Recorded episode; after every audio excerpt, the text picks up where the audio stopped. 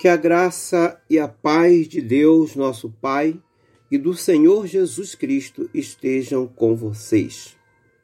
Hoje, carta à igreja de Laodiceia, Apocalipse 3, verso 14 a 22. Sou o pastor Raimundo Amaral e esta este é o nosso podcast Peregrinos no Caminho.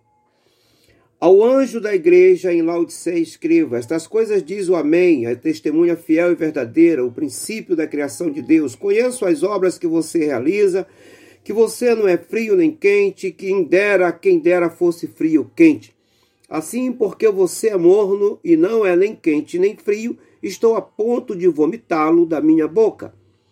Você diz: sou rico, estou bem de vida e não preciso de nada, mas você não sabe que é infeliz, sim, miserável, pobre, cego e nu. Somente até aqui o verso 17. Mas você pode ler depois até o verso 22. Laodiceia era notória por sua influência e prosperidade. Mas a cultura mundana de Laodiceia estava moldando a igreja. E Jesus tinha conhecimento profundo do estado dessa igreja. Eis o que Jesus vê: uma igreja nem quente nem fria, era algo morno. E qual o significado disto? Porque muitos eram ali, naquela igreja, eram mornos. Esses crentes, eles estavam infectados pelo materialismo, pelo mundanismo e pela autossuficiência. E isto nos deve ensinar uma lição.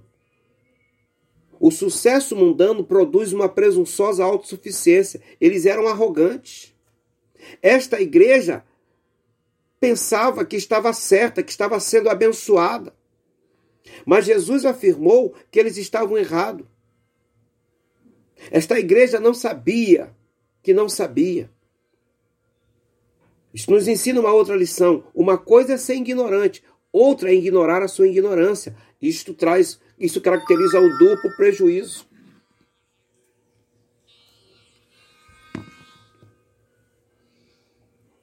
Lá no versículo 21, nós lemos, versículo 21, ao vencedor darei o direito de sentar-se comigo no meu trono. Vencedor não é o que não, não cai, nem o morno, mas vencedor é o que vence o pecado.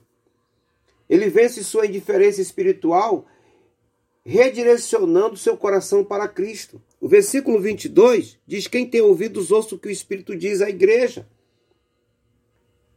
Ouvir e, e, e não obedecer é não ouvir completamente.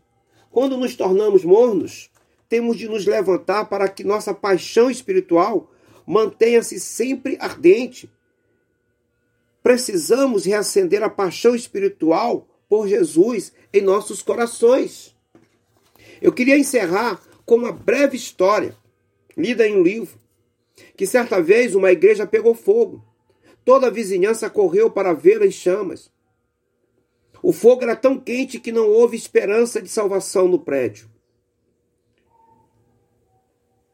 Entre os curiosos estava ali um ateu. E um, alguém da igreja chegou e perguntou: O que você está fazendo aqui? Nunca pensei que o veria na igreja. O ateu respondeu: Você vai ter que me desculpar. Mas nunca tinha visto uma igreja em chamas antes. Queridos, eu penso que é isto que o mundo precisa ver: a igreja em chamas não morna ou indiferente, mas cheia de crentes com amor carmesim por Jesus Cristo.